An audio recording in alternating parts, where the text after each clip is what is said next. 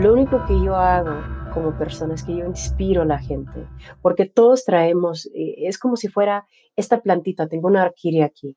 Esa plantita, desde que fue una semilla, siempre fue designada a ser esa orquídea, con ese tipo de hojas, con ese tipo de, de color, de todo, textura, todo. Entonces, cuando uno busca dentro de sí mismo, ¿qué es su solución mágica? Uno, toda persona trae su solución. Entonces yo le digo a todo el mundo, mm, lo que yo puedo brindarte a ti es de que tú lo encuentres dentro de ti. Porque la magia, la solución, todo está dentro de ti. Lo único que estoy aquí es para servir como ese espejo, para que tú puedas ver tu belleza, tu grandeza, tú quién eres. Eso es Nos cambiaron los muñequitos. Hoy conversamos con Rocío Pérez y hablamos sobre cómo cambiar tu mentalidad y llegar a ser imparable. Comencemos.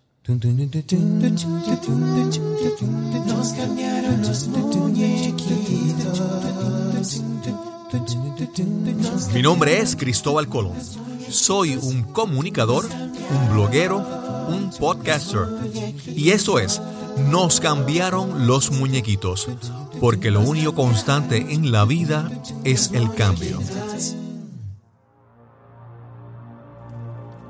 En Nos cambiaron los muñequitos te traemos historias de personas que se adaptan al cambio, que no se dan por vencidos, personas que se reinventan. Nuestro deseo es que puedas aprender, te inspires y actúes para crear la vida que anhelas para ti y tus seres queridos. Gracias por acompañarnos en este episodio, el número 109. Este episodio es traído a ustedes por mi amiga Ina Cowney y su programa Be Found. Hoy conversamos con Rocío Pérez. Rocío es una mujer con una historia extraordinaria y es la autora del libro Unstoppable, Seven Steps to Becoming a More Intentional Leader. Esperamos que disfrutes esta conversación con Rocío Pérez.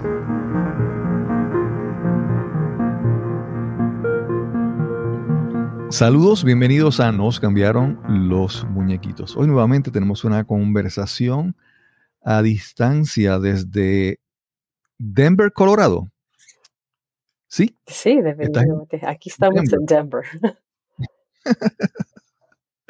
Algo, uno de los, de, los, de los grandes placeres de mi podcast, de yo poder tener un podcast, es que cuando conozco personas y comienzo a escuchar su historia y cuando yo descubro esa historia y digo, wow, eso está espectacular. Ese, ese, ese placer, esa experiencia de descubrir una historia me encanta. Y hoy tenemos aquí una historia que yo sé que va a ser muy interesante para todos ustedes. Hoy conversamos con Rocío Pérez. ¿Cómo estás, Rocío? Muy bien, es un gran placer estar aquí contigo. A Rocío, e, esa es la, la maravilla del, del, Internet y de esta los podcasts y todos estos medios de comunicación es que nos conectamos así de manera, alguien la, le recomendó, le hizo una recomendación y conectamos y aquí estamos conversando. Sí. Rocío, ¿dónde naciste originalmente? Soy, nací en Laredo, Texas, en Tejana, por sangre. Tengo familia que, que, es de Texas y sí, mis papás son de México. Y cuéntanos un poquito más sobre tu niñez. Eh, comenzamos a hablar antes del programa sobre, sobre tu niñez, porque es que eso nos, nuestra niñez define tantas cosas en nosotros, ¿verdad? Un Definitivamente. Mira, fue una niña, una niña que le encantaba, le encantaba leer. Me, me, recuerdo cuando tenía cinco años, estaba con mi tío Sergio, le dije, tío Sergio, algún día yo voy a crecer y voy a ser maestra porque quiero inspirar a la gente. Y me la pasaba las horas así, Cristóbal, platiqué, platiqué de mis sueños, que me fascinaba así, niña, con los libros que se estaban despedazando, pero sin embargo, descalza, carita sucia, despeinada. Y así era Rocío, así fue como creció Rocío, una niña muy, con mucha curiosidad de la vida. Pero cuando dices de, de así descalza y la carita sucia, ¿Vienes de una familia pobre?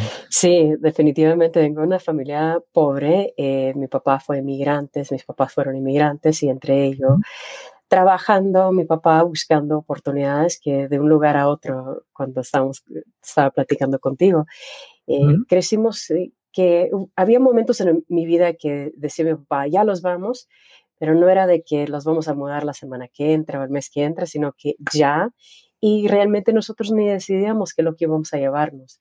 Era lo que cabía dentro de un carro con cinco niños y dos adultos. Entonces comenzábamos de cero, de cero, de aquí y allá. Para la edad de, de ocho años ya seguía yo mirando oportunidades. Lo único que miraba yo eran oportunidades. No, no sabía que éramos pobres, no sabíamos nada, solamente de que algún día mi sueño era de crecer y ser maestra. Y también de que miraba las oportunidades, miraba a mis hermanos que encontraban cobre y lo preparaban con un cuchillo, ahí lo preparaban. Entonces yo, yo, hacía lo mismo y me iba y lo vendía al yonke que estaba a la vuelta de la esquina a los cinco años. Entonces fue, fue una cosa desde muy niña que miraba, miraba el mundo diferente. Entonces la gente siempre preguntaba, Rocío, ¿cómo, es que te quedas bien calmadita en tu vida y entre todo? Digo yo, wow, es que cómo no, ¿verdad? Yo lo único que veo son oportunidades enfrente de mí. Esa pobreza me enseñó a ver el mundo de otro punto de vista. Eh, viví mucho abuso de niña, de todos tipos. Y, y eso también me, sabía muy bien desde muy temprana Muchas cosas sucedieron alrededor de esa edad de cinco años no solamente que iba a ser maestra, sino que también sabía desde ese entonces que en el mundo en que yo vivía, en ese momento no era el mundo en que yo iba a vivir para siempre. Sé muy bien que ese mundo iba a cambiar y que había otro mundo de, otra manera. Entonces ahí fue donde comenzó mi curiosidad. Para la edad de ocho años ya andaba limpiando casas y haciendo mandados y X cosa. Y bueno, la vida siguió adelante eh, comenzando de escuela en escuela, en ciudad en ciudad, casa en casa. Nosotros nos mudamos a Colorado por la segunda vez, para la edad que tenía 10 años. En el 86 nos mudamos por la segunda vez aquí a Colorado. Vivimos con mis abuelos y luego tuvimos nuestro propio lugar hasta que mi papá dijo, bueno, ya es tiempo de irnos otra vez. Wow. Y creo que hay momentos que los definen, ¿verdad? Ese fue otro de ellos. Eh, fueron muchísimos que me han definido, como dices tú, lo que lo define a uno. A, a esa edad eh, tenía yo 12 años y le dije a mi abuelita, sabes muy bien que me van a matar. Ya plenamente mirándola y dije, o me escapo de una vez o aquí termina mi vida. Y, mm. y cuando le dijo esto, me, me mira a mí y me dice, lo sé, hija. Y bueno, necesito que me ayudes a esa edad diciéndole, por favor, ayúdame, te necesito.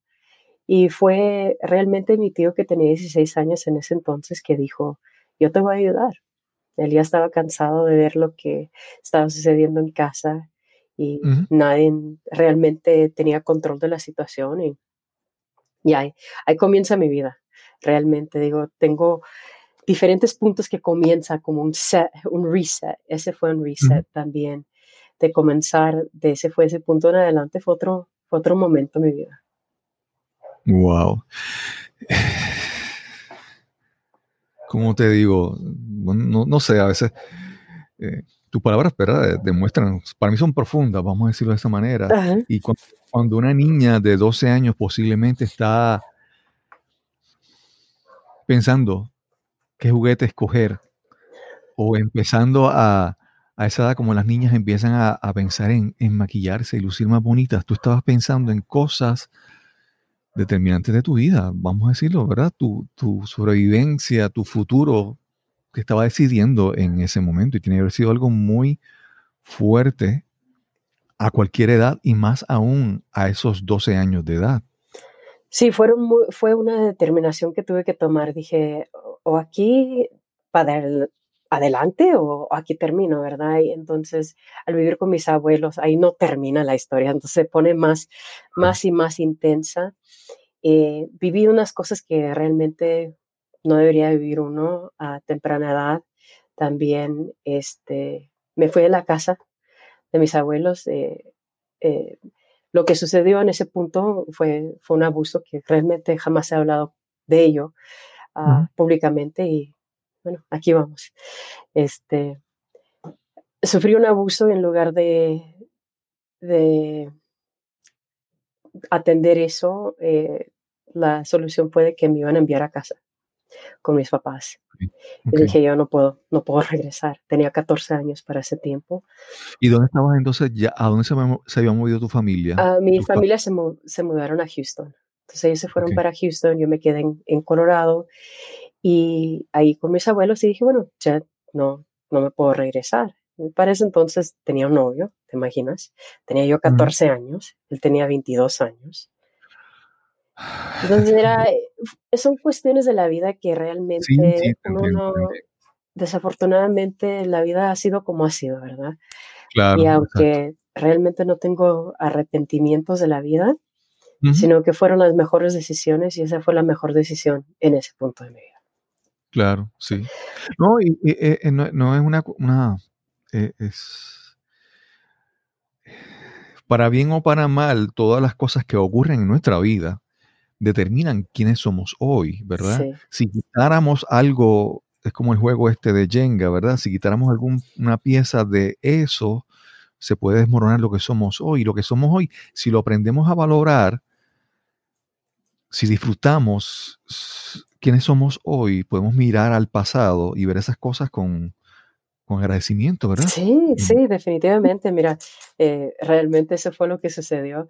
Entonces, como dices tú, en lugar de andarme maquillando, en lugar de andar pensando que, que la quinceañera, que el baile, realmente ahora me enfrenta, en ese momento me estaba enfrentando en cosas muy diferentes. Entonces me corro la etapa de niña, jamás la viví.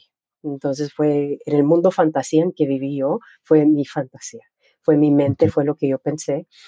Y, y, ahora era mujer, ahora me tenía que convertir en mujer. Entonces, brincando la, la etapa de adolescencia, Ahora, a la edad de 14 años, embarazada.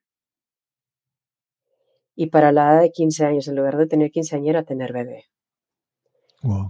Y vivir otra vez, vivir abusos que realmente ninguna persona ah, debería de, tratar a alguien así ni, ni ser tratada así.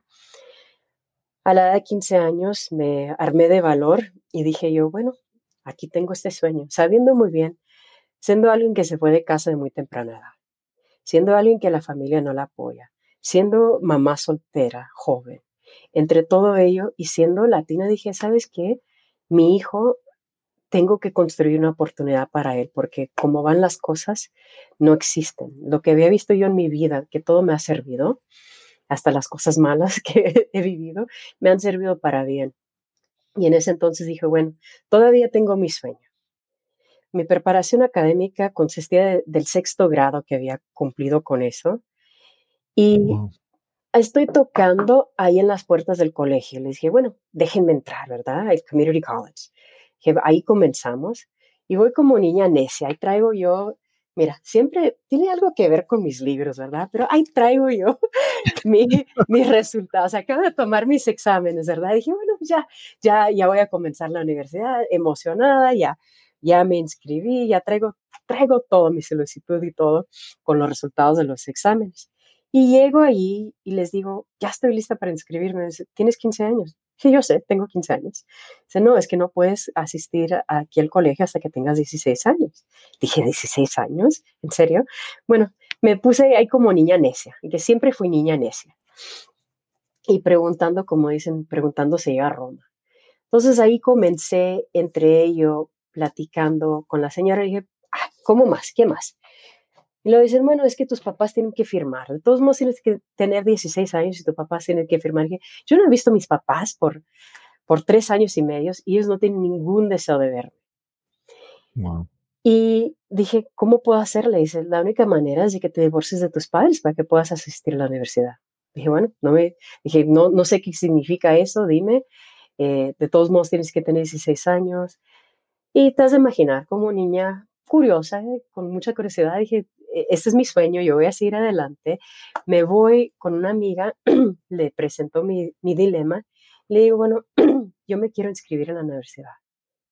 y esta es la única manera. Eh, incluso habíamos, eh, fue tutora mía y tuvo, como te diría, unos problemitas conmigo ahí diciéndome, no, es que Rocío no, no, hace caso, no, no es que Rocío no hace caso, es que Rocío tiene su visión. Rocío sabe a dónde va. La cuestión es que los adultos en mi vida no sabían ni a dónde iba, ni cómo tratarme. Sí, sí, te entiendo. Y entre ellos, me divorcié de mis padres al mes. Me divorcié de mis padres, me aceptan en la universidad ya, ya cuando había cumplido ya la edad que era necesaria. Y a los 17 años, eh, contra todo lo que estaba viviendo, que era el abuso y trabajando y tratando de hacerlo todo. Perdóname que te interrumpa, ya había nacido tu hijo. Ya había nacido mi hijo, ya había nacido. Todo, ya ocurre, eh, todo eso ocurre. Una carga adicional que está ahí. A, mis, realmente a mis 15 años, con 7 semanas de, de 15 años, fui mamá. Entonces, te has de imaginar, eh, ahora aún más con ese deseo, sabiendo muy bien que siempre fue, del momento que me di cuenta de que estaba embarazada, sabes que desde ese momento en adelante tengo, eh, me he comprometido a esta vida, me he comprometido a, este bebé y por mí este niño va a hacer algo en su vida. Y te, te has de imaginar ahí. sí, sí, sí, sí. Quiero, quiero, quiero, uh, no sé, quiero hacer esta, esta, esta aclaración cuando escucho tus palabras muchas veces, yo no, yo no quiero que sientes que tal vez mis expresiones pueden ser, pueden ser vamos a decir, juicio. Yo, yo muchas veces escucho tus palabras y más que juzgarte a ti, juzgo mi vida. juzgo las cosas que yo he vivido, las cosas que me han pasado y cómo las he vivido. Si me he quejado, si me he sentido víctima, ¿entiendes? No sé, no sé. Tu, tu, tu historia me permite ser tener un marco de referencia de cómo yo he vivido la mía. Y entonces digo, no, no, yo no sé, no sé cómo explicártelo, ¿verdad? Muchas veces tenemos que eh, reconocer que, que, tenemos opciones, ¿verdad? No, no, sé cómo explicártelo. Pero nada, continuamos con, contigo. Sí. Bueno, entonces le sigo adelante. Entonces, imaginar, ya para mis 17 años, yo he trabajado toda mi vida. He trabajado toda mi vida desde niña, desde todo. Siempre he encontrado maneras de, medio de ventas en, los flea markets y, entre todo ello. Y, y bueno, siguiéndole adelante, a los 17 años comienzo la universidad. Vas a imaginar ahí a comenzar, me faltaban seis años de preparación académica y entre ello eh, fue una locura y, y aún así fue... ¿Y comenzaste a estudiar? Mm, comencé a estudiar en lo general, que, fueron, que fue lectura, que fueron un número de materias para prepararme. Este, y, y, realmente sí logré eh, tener muy buenas calificaciones, muy altas calificaciones entre ellos. Y me levantaba, me dormía a medianoche, me levantaba a las 3 de la mañana, ya para esa hora, ya haciendo lonche para el papá de mi hijo, preparándome. Te has de imaginar, para las 4 de la mañana, 4 y 10, me iba caminando por la calle, te has de imaginar, una mochila de 50 libras con un niño de dos años y medio entre los brazos, en tiempo de frío, con la pañalera, cubierto. Eh, se, parecían que se me iban a caer los brazos, pero sabes qué, seguir adelante, seguir adelante, no, no quejarme, lo único que sabía yo es de que allá voy y allá es donde tengo que llegar, y era todo. Eran ocho autobuses diarios, cuatro en la mañana y cuatro en la tarde. Eran cuatro horas en la mañana y cuatro horas en la tarde de aquí, que era, que era ese, ese tour que digo yo, que fue un tour de llegar, y como digo, preguntando, se llega a Roma y con deseo todo se hace. Y ese fue mi, mi mayor logro. Pasó el tiempo, comencé, al final de cuentas me escapé, porque digo, fue me escapé de, de esa relación, de esa situación, que fueron muchas amenazas y muchas veces que me fui, muchas veces que me sentí forzada a regresar entre ellos para no perder a mi hijo. Y, y a los 19 años me fui, ya totalmente, no teníamos ni dónde vivir, no tenía, tenía 500 dólares, vendí mi carro, un día me armé de valor, le llamé a mi tutora y le dije, o me das un trabajo que ella limpiaba casas en ese entonces, o me voy de todos modos, porque de todos modos me voy a ir. Y ella no sabía, todos esos años nunca supo qué es lo que estaba sucediendo conmigo, porque no, no fui tan transparente con ella. No le decía lo que estaba sucediendo por temor de perder a mi hijo. A los 19 años me voy con 500 dólares en mi bolsillo a ningún lugar donde vivir y comencé a limpiar casas, a atender niños. Estaba trabajando por una guardería 130 horas mensuales por intercambio a un apartamento. Y luego trabajaba. Después de eso trabajaba para poder mantenernos, ¿no? Nos faltaba de todo, necesitábamos todo. Entonces ya era, eso fue mi vida, eso fue mi vida, esos fueron los comienzos de mi, mi adolescencia. Ahí diría que eran, eh, eran problemas de mujer, problemas de adulto, problemas de, de personas que normalmente los tienen en sus 20 y 30 y yo los estaba teniendo a, mis en mi adolescencia. Sí, wow. Ha sido y cuando, porque has mencionado algunos momentos que hubo determinantes en tu vida, cuando a, a los 10 años, ¿verdad? A los 12 años decides no seguir con tus padres mudándote.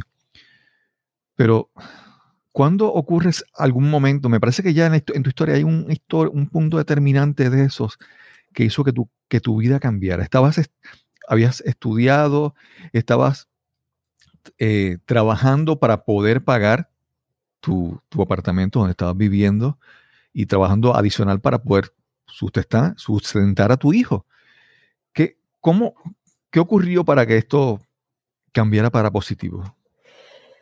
Seguirle adelante, lo único que eh, puedo decir que siempre miré mi visión, no miré, eh, y esa es una pregunta muy interesante porque mucha gente me, me ha preguntado eso a través de los años, Rocío, ¿qué hiciste? ¿Qué fue lo que pasó? ¿Qué fue lo que cambió? Lo único que puedo decir es de que siempre me enfoqué en dónde iba, no dónde estaba, porque dónde estaba no importaba. Lo único que importaba es a dónde iba. Mi visión era lo único que importaba. Cambió eso ya a los 24 años, me recibí en la universidad. Tuve dos títulos, uno a los 21, uno a los 22, uno a los 24, tres títulos entre ellos y me seguí preparando, eh, le seguí adelante. Estaba ayudándole a los estudiantes también como tutora de ellos, 160, 200 personas por semestre que les estaba ayudando para que ellos hicieran lo mismo. No sabía dónde iba Rocío, lo único que sabía es que era imparable. Entonces, ahora que tengo mi libro de imparable, y ahorita me regreso a esa historia, sabiendo muy bien es que siempre lo he vivido, siempre he vivido imparable, siempre he visto las situaciones en las cuales he vivido y he dicho, sabes que esto no me gusta y el día que yo tenga la oportunidad de poder cambiar algo en mi vida, la voy a cambiar. Si miraba que, que mi mamá me trataba mal, siempre pensé, dentro de mí hubo, momentos que hablan adultos, psicólogos, personas que tienen sus cuarenta y tantos, cincuenta y tantos años, que hablan de esto.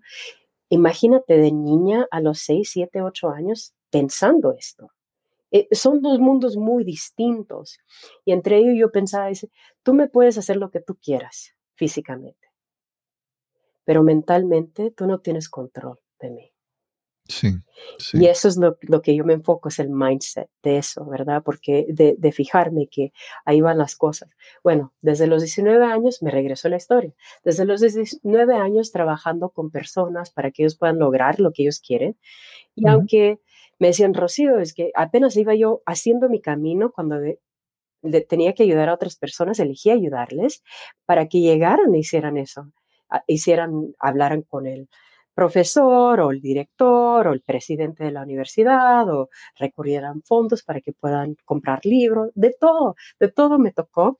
Entonces, aprendiendo de todo a través de los años, me convertí en emprendedora muy temprana edad, trabajé con con mi tutora, también trabajé para diferentes agencias y te digo, mi vida siempre, creo que siempre fue interesante.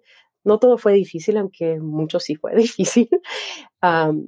y me regresé a estudiar a los, yo tenía 28 años, me regresé para una doble maestría Y me recuerdo, te imaginas, para esa edad, a los 28 años tenía un hijo de 14 años. Una locura, una locura. iba, iba a cumplir yo mis 29 años cuando comencé la universidad y recuerdo que ah, al profesor y al advisor que tenía en ese momento me dice, bueno, Rocío, ¿qué quieres? Y como yo había ido a una orientación y lo escuché que él dijo, y Rocío no hace cosas singulares. Me encanta tener dos de cualquier cosa. me encantan los pares. Y recuerdo que durante la orientación él dijo que él tenía una, doble maestría. dije yo, yo quiero una doble maestría. Pero una doble maestría en negocios, que es una de las más difíciles. Lo que viene siendo el negocio en ingeniería son las más difíciles. Y dije yo, quiero una doble, relaciones internacionales y mercadotecnia. Eso es lo que va a hacer. Entonces me dice, me dice mi advisor, dice, en, tienes seis años para cumplir eso. Solamente puedes tomar una clase por semestre y cada semestre son, son ocho semanas. Dije, bueno, está bien. Regreso a casa como niña necia y como niña que dice imparable. Le platiqué a mi hijo, le dije, hijo, mira, esto es lo que me acaban de presentar. Dije, me dan seis años para cumplir aquí, yo quiero una doble maestría y al final de cuentas me dice, mamá, ¿qué es lo que tú quieres? Le dije, yo quiero esa doble maestría y sé que lo puedo lograr en dos años. Estaba trabajando 70 horas por semana. Era una locura pedir esto. Era una locura como mamá soltera pedir esto. Viajaba y hay veces que no regresaba a casa que tenía media hora con mi hijo que me tocaba. Entonces le dije a mi hijo, ¿sabes qué, hijo? Puedo lograr hacer esto. Y me dice, mamá, haz lo que tú quieras. Si es lo que te trae gozo a ti, hazlo. dije, bueno, está bien. Eso, eso significa que va a haber sacrificios de tu parte, que no voy a poder estar en casa, que necesitas que ayudar eh, a, a limpiar la casa, hacer de comer, hacer ciertas cosas. Y dijo, bueno, está bien. Cristóbal, 18 meses y medio después, me recibí. No tomé un curso como me recomendaron. Tomé dos a cada ocho semanas. Fueron cuatro cursos a la vez y a veces cinco. Y me recibí en 18 meses y medio.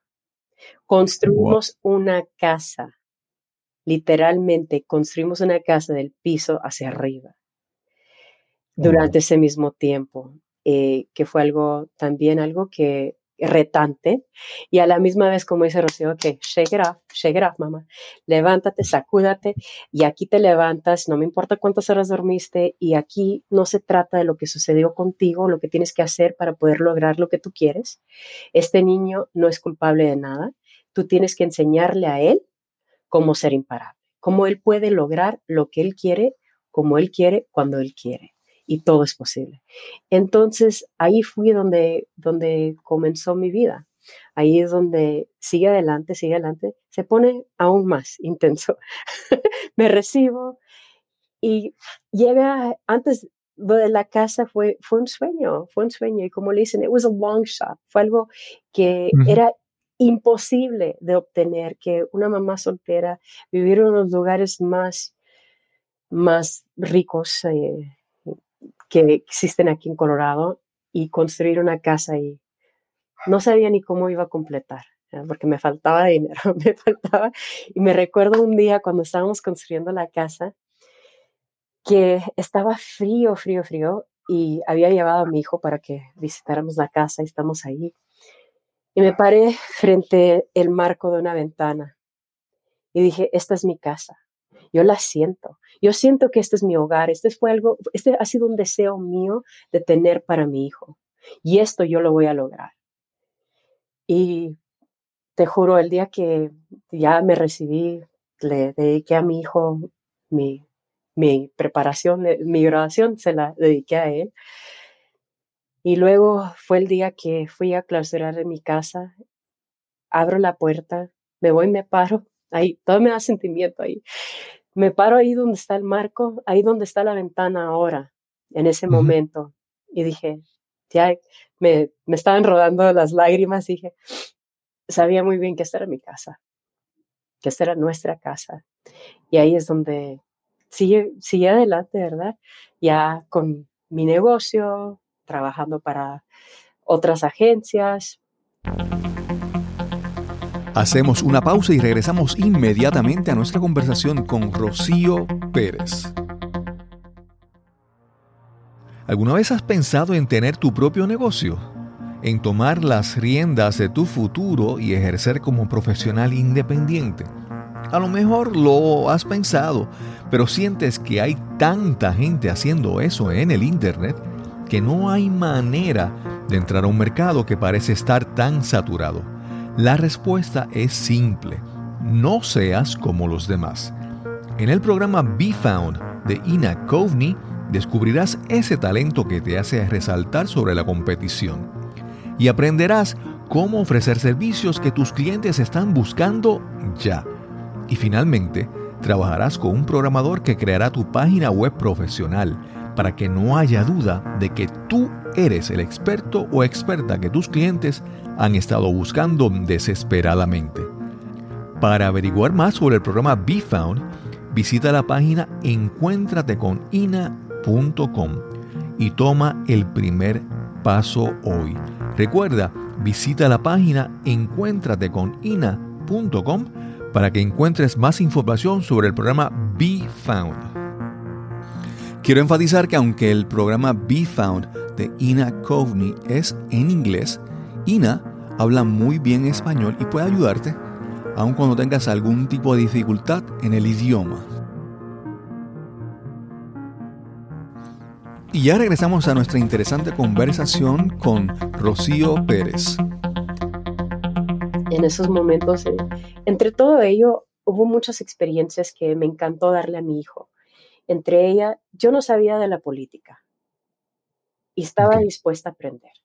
Entonces me llevaba, los íbamos a montar campaña, ayudarle como voluntarios al, procurador del Estado, a, a, a personas, para el alcalde, que esto y que lo, no, no tenía yo la menor idea, porque jamás no era un mundo en el que yo estaba expuesta a ese mundo. No sabía qué era lo que ser voluntaria. Y ahí voy, ahí va Rocío, ahí va Rocío con su hijo y, enseñándole a mi hijo lo poco que sabía y aprendiendo a su lado sin tener que decirle, sabes que es que yo no sé de esto, sino que, ¿sabes qué, hijo? Vamos a ver qué aprendemos. Vamos a ver qué, qué está sucediendo aquí, cómo podemos ayudar a la gente, cómo hacer esto. Y entre todo ello, llegó a un punto que ya lo había logrado todo, Cristóbal. Tenía 33 años y como le digo yo, estaba, como le dicen en inglés, I was on top of the world. Y había logrado lo que jamás había pensado que iba a lograr. Me había recibido en la universidad, tenía cinco títulos. Cinco títulos. A una niña eh, que creció entre la pobreza, abusada, eh, descuidada, de todo. Ahí estaba Rocío en ese momento. Había, se había recibido, había construido una casa en uno de los lugares más, más ricos de aquí. Había tenido, mi hijo ya se había ido de casa, ya, ya era un empty nester, ya era como dicen, ¿cómo se le dice en español? Eh, nido... El nido vacío. El nido vacío. Eh, y entre todo ello ya tenía mi negocio, tenía, tenía todo, tenía todo. Y en ese momento, cumpliendo, literalmente cumpliendo mis 34 años, ya cuando pensé que lo había vivido todo, me diagnostican con un tumor en el cerebro. Y ahí mi hijo estaba a punto de cumplir 19 años. Y lo único que podía decir yo en ese momento es decir, gracias, gracias, gracias Dios por este momento, gracias por haberme dado la dicha de crearlo.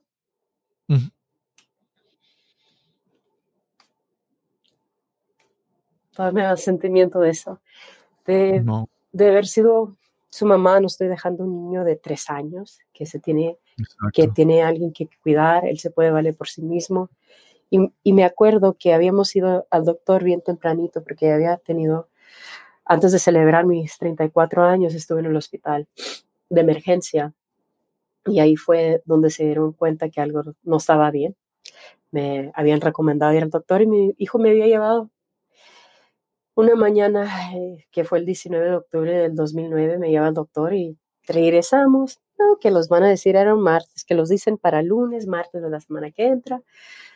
Me acuesto, digo, bueno, trabajo en la tarde, descanso y literalmente me acababa de acostar cuando me entra la llamada, tienes un tumor en el cerebro. Dije, bueno, ya, ya, ya tienes mi atención en este momento. Me, me levanté, dije, bueno, ¿ahora qué? ¿Ahora qué? Ahora le tengo que presentar esto a mi hijo, que fue una de las cosas más difíciles que he tenido que hacer en mi vida, de platicar con él, decirle, y él, él decía, lo negaba, mamá, es que no, no, no, ellos dijeron que la semana que entra, yo entiendo, hijo, y ahora, ahora tenemos que seguir adelante, tú tienes que seguir con tus planes de universidad, tienes que seguir tú con tus planes de trabajo, y déjame sea yo la que me preocupa de lo que está sucediendo conmigo. Tú tienes que seguir adelante. Eso es lo único que va a hacer que esto funcione para todos nosotros. Tienes que seguir adelante y ahí, ahí estamos en esos momentos, eh, viviéndolos, pasando. Creo que el segundo momento que fue más difícil, Cristóbal, fue el momento antes de tuve relación. Eh, solamente dan una sesión para la condición que tenía. O funciona o no funciona. Punto. Y recuerdo la noche antes, eh, viene mi familia, mis amigos, trayéndome cosas y, luego es, es tiempo de Navidad, es, viene siendo, acabamos de celebrar el cumpleaños de mi hijo. Estamos la primera semana de diciembre y me dice mi hijo, mamá, eh, con su novia, me dice, queremos, Nia y yo queremos que abras tus regalos ya.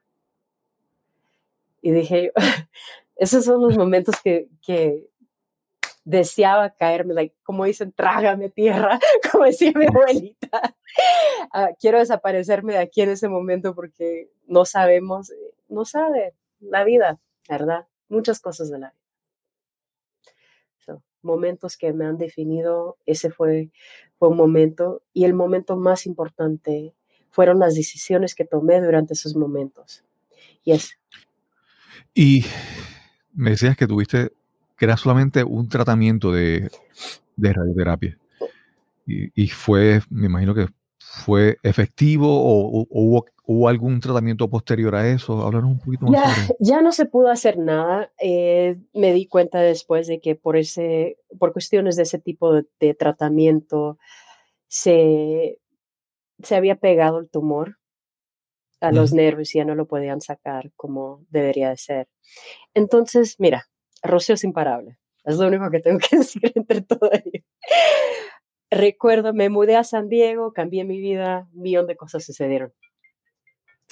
Y entre, entre todo ello, una de las cosas que sucedió en el 2014, que fue la última vez que miré a un doctor, que me dice, doctor, dije, sé muy bien, comencé a comer saludable, ya tenía años estudiando comida, tenía salud, nutrición, de todo, ¿verdad? Y estaba estudiando em, sanación o naturalista. sí. Eh, entre ellos, y entonces ya, ya, estaba haciendo cosas, me había comprado una máquina que te limpia el sistema de tu cuerpo, eh, tomando diferentes tipos de agua, haciendo un, un millón de cosas, ¿verdad? Entonces el tumor se había hecho más chico. Y en el 2014 entro a la oficina del doctor y dice el doctor dice, mira, está más chico que cuando lo diagnosticamos. Son pues, cuatro años y medio después. Y lo dije, wow, doctor, dije, algún día voy a entrar aquí a esta oficina y el tumor ya no va a estar ahí. Y me mira el doctor y me dice, ¿sabes qué? Te equivocas. Solamente se va a empeorar. Y le dije, doctor, usted quédese con el tumor yo me quedo con mi creencia en lo que yo es, sé que es posible. Claro. Aquí estamos exactamente seis años después y estoy aquí. Lo que puedo decir del tumor, no sé, te contesto francamente, no sé.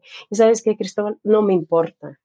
Yo vivo mi vida imparable, vivo mi vida intencionalmente. Yo si un café me tomo con alguien es porque es lo que yo quiero hacer. Si yo tengo una plática con alguien es porque yo lo que yo quiero hacer. Yo vivo mi vida proactiva, con intención, sabiendo muy bien que amo a mis seres queridos, hago lo que hago. Mucha gente me ha preguntado esa pregunta y sí, hago lo que hago porque me encanta hacerlo. Y no importa que si muero hoy o muero mañana, eso no importa. Lo único que importa es quién, quién estoy siendo yo en este momento. Me, estoy, estoy inspirando a la gente. Eso es lo que me trae gozo. ¿Para qué me preocupo de lo que me va a suceder, lo que no me va a suceder? Bueno, he descubierto una cosa en esta vida. No, no me voy a salir de esta vida viva. Eso sí lo sé. Rocío, el, el, año pasado tú escribiste publicaste un libro, Unstoppable, Seven Steps to Becoming a More Intentional Leader. Imparable, siete pasos para convertirse en un líder con... Más proactivo. Más, proactivo, con mayores intenciones.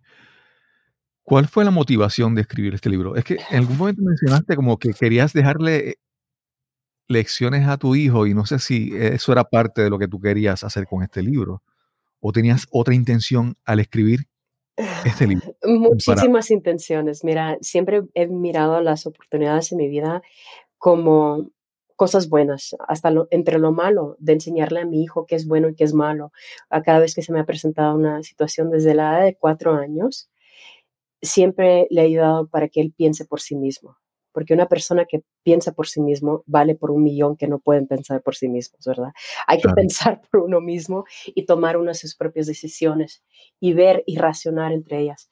Este fue un sueño, Unstoppable fue un sueño.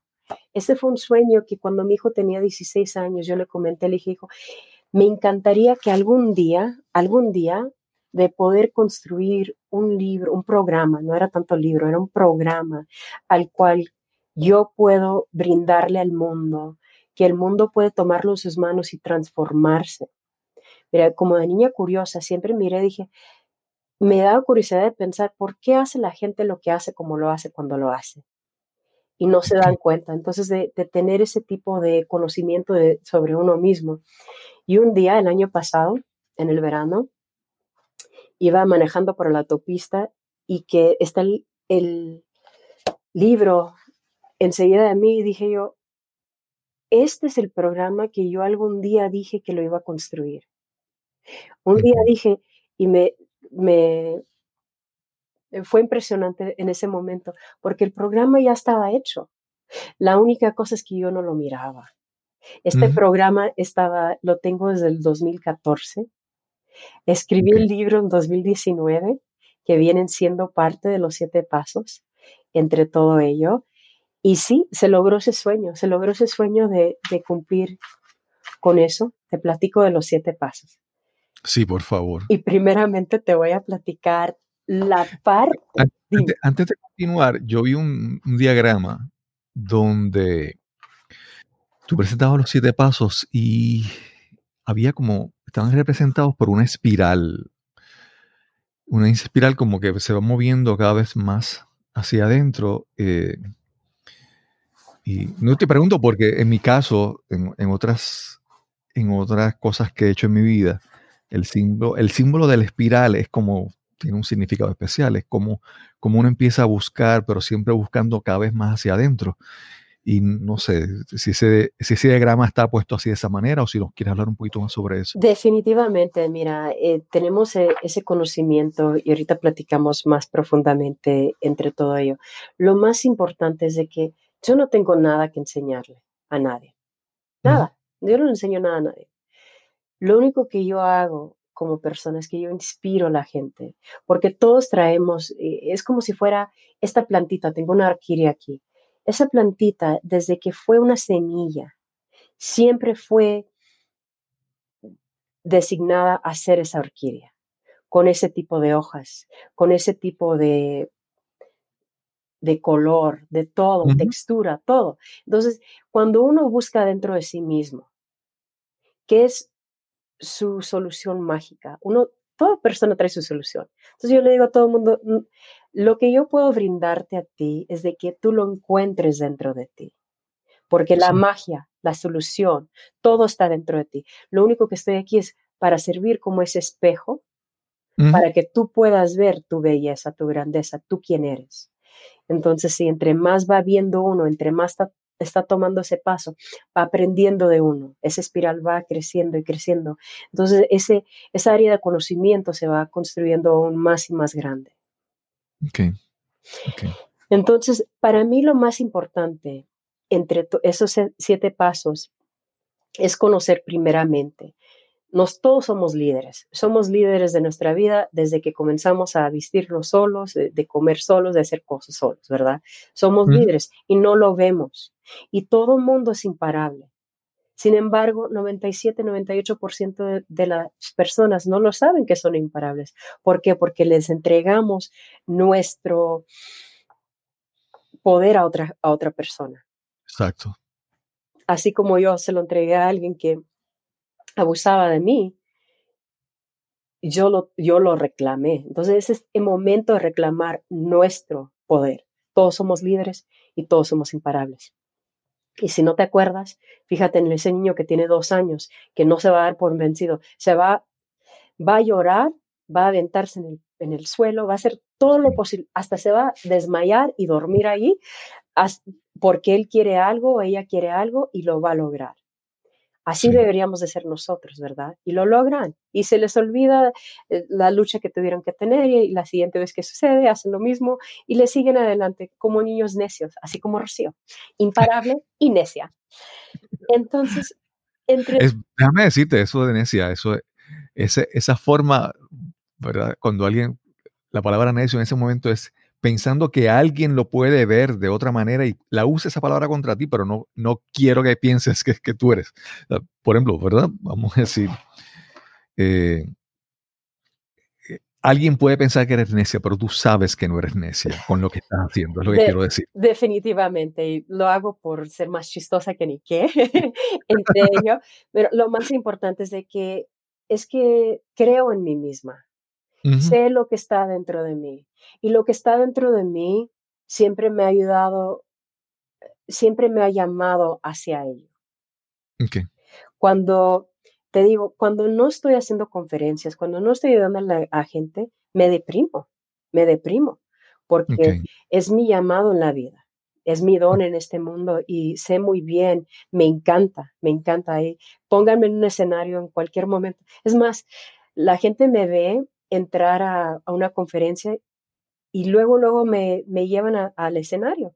Piensan que estoy ahí para estar en el escenario. Y aunque hay veces que no, es más, han presentado, me han presentado ante el público y está la gente aplaudiendo y luego dicen, los equivocamos. Es alguien más. Y luego presentan a esa persona. Es un poco de vergüenza, ¿verdad? Entre ellos, un momento muy, muy clave, pero sí, eh, es, es interesante. Bueno, platico aquí del capítulo 2. Y el capítulo 2 mm. es descubriendo los secretos de la mente de cada individuo. Y todos, si sabemos, hay cosas que son en común. El mascota que tenemos en casa y nosotros hay muy pocas cosas que los definen entre ellos y nosotros. La única cosa viene siendo la parte de subconsciente, la habilidad de poder construir, la habilidad de poder hablar y hacer por uno mismo. Esos son los secretos que se los han dado a todo mundo. Viene gente que me dice, Rocío, es que tú no sabes, es que soy pobre y no tengo dinero y por eso yo digo, entiendo, Entiendo que no tienes los recursos, entiendo. Y vamos a ver lo que tienes. Tienes la habilidad de poder de hablar.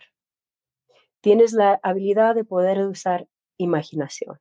Tal vez no sabes ni leer ni en tu idioma, no importa. Lo más importante, sabes muy bien que si llega Juanito a casa, tiene 10 preguntas. Tú puedes ver si no contestó dos. Y puedes preguntarle a Juanito, Juanito, ¿qué fue lo que te dijo el maestro?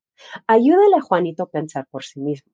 Una de las áreas que no te he platicado, Cristóbal, que me encanta, aparte del liderazgo, es la parte de, preparación académica.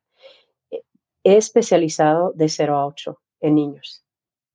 entre mm. todo. Y eso fue algo que aprendí yo por mi parte. He, trabajado en esa área y he trabajado de 0 a 80. la estudiante mayor que recibí tenía 80 años, doña Igenia, hace 16 años que se recibió ella, ¿ok? 15 años. Entonces tuviera 95 años la señora si, si, vive en este momento. Pero lo más importante es de que cuando uno sabe los secretos de la mente, cuando uno entiende que uno tiene la habilidad, y no se trata de recursos, sino se trata de que quién está haciendo en esos momentos uno. ¿Estoy siendo una persona que puede ver oportunidades o una persona que solamente ve los recursos y si no los tengo, ahí me paro? Okay. Así es como Rocío, que le seguía caminando. Bueno, ¿sabes qué? No tenía dinero para llevar a mi hijo a, a la universidad o llevarlo con la niñera para ir a, a estudiar. Pero ¿sabes qué sí tenía? Tenía mi pase del autobús, que me subía en el autobús, me lo llevaba a la universidad conmigo y a veces estaba enfermo y el niño estaba, no era de que excusas, aquí no había excusas de mi vida. Creo que hay muy pocas veces que he tenido excusas. Lo que he visto es de que, ¿cómo lo puedo hacer? Siempre, ¿cómo lo puedo hacer? Entonces, ahí hablamos del tercer capítulo, las destrezas de las fuerzas invisibles. Estamos en una prisión invisible. Regresando al tema antes, ¿verdad? El tema anterior de que cuando uno ve que no tiene recursos, uno se limita. En lugar de seguir adelante, se limita. ¿Cómo puedo seguir adelante? ¿Cómo puedo tomar ese siguiente paso para seguir adelante? Y luego seguimos ahí de cómo voy a alentar, es, cómo me voy a alentar, cómo voy a alinear mis mis valores que están en conflicto, porque si yo quiero estar, tener un título académico, pero no estoy dispuesta a hacer lo que es necesario, porque es mucho trabajo, nunca lo voy a lograr.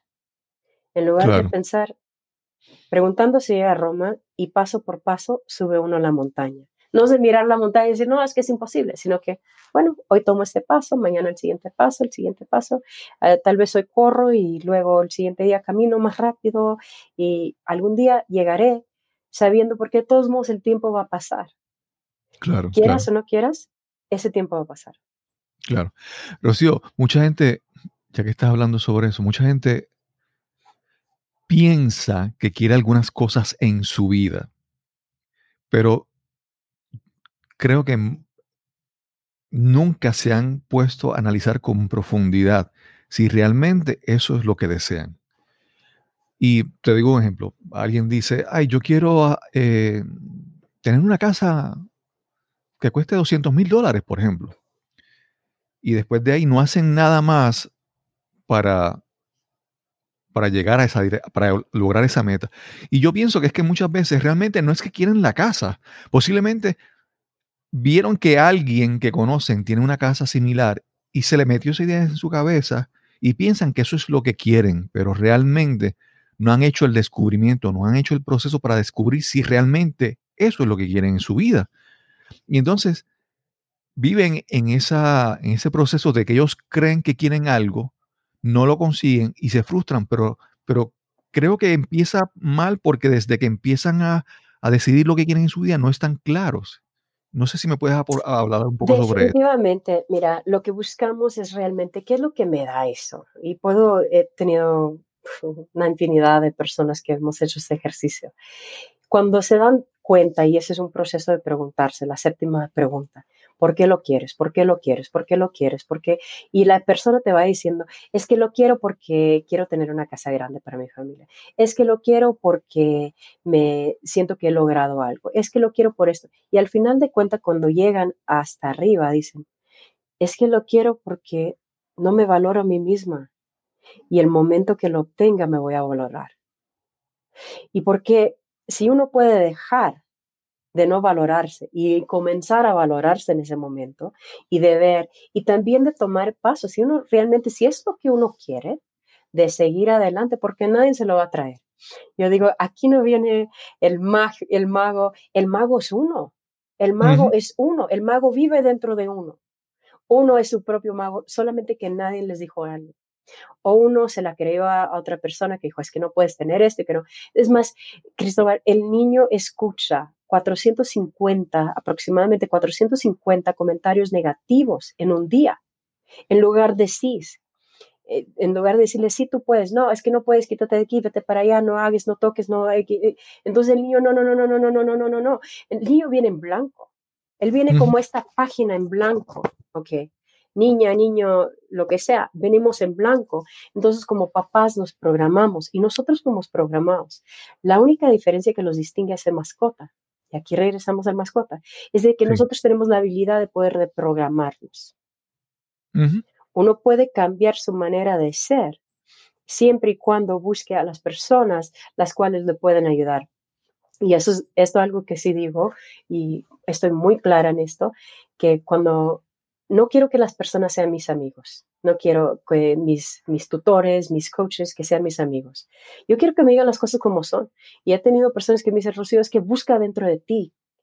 Tienes que verlo por ti mismo. Y me dejan ahí. He tenido coaches que me dejan una hora ahí pensando por mí misma. Y digo yo, wow, ahora lo entiendo, lo veo, ahora sí lo puedo ver, lo he descubrido dentro de mí. Entonces, las personas que me dan por mi lado no me ayudan en nada. Es más, eh, eh, hacen lo mismo que hace un enemigo, un enemigo que es, es, en mi contra, porque me dice, no, estás haciendo las cosas bien. He hecho cosas que he salido en publicaciones y elegí una foto una vez y se las enseñé a personas súper cercanas, que si fueran como mis familiares ahí en ese momento de emergencia. les digo, ¿qué piensas? Ah, me encanta. Y luego meses después, no, es que nunca me gustó esa foto y que sé que lo... ¿Por qué no me lo dices? Es mejor. Es como si alguien para mí es como si alguien me diera un golpe. Mejor dámelo de una vez o dime la verdad, ¿ok? Y prefiero que me digas la verdad porque entre la verdad yo voy a crecer. Y cuando me echas mentiras, solamente te estás protegiendo a ti mismo, porque te estás protegiendo de cómo voy a reaccionar yo contra lo que estás diciendo. Sí. Y eso es profundo. Rocío, Estamos, ya tenemos, cuando miro aquí el tiempo, consumido y sin embargo, no es, no es todo lo que hablamos, es todo lo que yo quisiera seguir hablando. todas las preguntas que se quedan en, el tintero. Pero eh, si tuviéramos que hablar de un, de un gran mentor o algún libro que fue determinante en cambiar tu vida? ¿A quién pudieras mencionar, o cualquier libro que quieras mencionar? Wow, hay muchísimos libros. Mira, yo te he leído cientos y sino miles de libros. Entre todo ello, As the Man Thinketh. Hay un libro, eh, como el hombre lo piensa, y está en YouTube. Está gratis en YouTube, incluso creo que está en español, como el hombre lo piensa. Eso es algo que me ha fascinado porque uno construye su vida conforme sus pensamientos. No es que alguien le hizo algo a alguien, nadie te hizo nada, nadie me hizo nada a mí. Ok, yo hasta el momento que yo tomé esa determinación, incluso yo como digo, yo fui la que me fui de casa. Yo fui la que tomé esa decisión. Yo fui la que tomé eso entre mis manos porque yo sabía que había otro, otro tipo de, vida la, y, yo estaba eh, en control de ello desde muy pequeña edad. La otra, el otro libro que diría yo, The Magic of Believing, La magia de, creer, por Claude Bristol. Ese señor fenomenal murió 50 años antes de que encontrara yo sus libros y he aprendido muchísimo de, de él y de otras personas, muchísima gente. Claro, claro. Mira, Rocío, yo a veces pienso que el, propósito de mi podcast es que sea una conversación, ¿verdad? Donde tú aportes ideas y yo aporte ideas. Y en esta, en esta conversación que hemos tenido hoy, yo me he sentido completamente, poniendo en palabras claras, ¿verdad? Me he quedado sin palabras. Y, he sentido que cada vez que hablo algo, no, no puedo ni siquiera eh, conjugar las palabras para expresarme lo que siento. Y lo que he, optado, pues, gran parte del, episodio es quedarme callado y escucharte. Porque tu historia realmente es una historia poderosa, realmente una historia increíble. Que, el efecto en mí, nuevamente, primero me deja sin palabras, segundo me hace, como te mencioné al principio, me hace juzgar. Y, y creo que, creo que escuchar tus palabras, escuchar tus historias en, este momento, para mí hace una, una, gran diferencia porque llega justo el momento en que yo lo necesito y espero que cada persona que escuche este episodio entienda, que sienta lo mismo, que escuchar tu historia, que escuchar tus palabras, que pueda conectar con tu libro y aprender de ti en este momento justo cuando lo necesitan. Porque realmente de verdad para mí ha sido súper valioso compartir, compartir contigo, conversar contigo. Y se quedan tantas cosas que quisiera, no sé, planificar ya otras entrevistas para poder conversar y, descubrir más cosas de, que tengas que decir, porque realmente de verdad ha sido, ha sido súper, súper valioso. Rocío, y si quieren conectar contigo, si quieren saber más sobre tus servicios, sobre cómo conversar contigo, ¿dónde te pueden conseguir? Me pueden llamar directamente, es el 303-587-8367, 303-587-8367, y también me pueden buscar a través de rocío arroba inventivaconsulting.com también. Y hay una, un millón de maneras. Estoy en Facebook, estoy en LinkedIn, Twitter, Instagram. En todos esos estoy y me encanta, me encanta. Incluso me encantaría ir a, a Puerto Rico, a la Dominica, a, a todas esas, islas que realmente sí me han impactado. Tengo amigos de, de allá. Incluso cuando tuvieron el huracán, envié, a recaudí fondos y recursos para, para enviar allá. Entonces, eh, eso es algo que sí me encanta. Sí, y tu libro Unstoppable lo consiguen en tanto la versión impresa en, Amazon como la versión Kindle, la versión digital, que lo pueden también, también descargar y, su, y, leerlo. Y sí, para las personas que lo quieran ordenar eh, autografiado también lo pueden ordenar directamente conmigo. Se los, se los firmo y se los envío por correo. Rocío, nuevamente, estoy tan tan agradecido de tener esta conversación tan, no sé, no sé, me quedo sin palabras de verdad. Eh, ha sido para mí una gran, una gran lección conversar contigo, conversar contigo hoy. Bueno, eh, Cristóbal, muchísimas gracias. Es un gran placer conocerte, de estar aquí, de compartir contigo y realmente me voy con el corazón lleno y contenta y sabiendo muy bien que estás ayudando a todo el mundo que, que puedan ver la magia que existe dentro de sí mismos.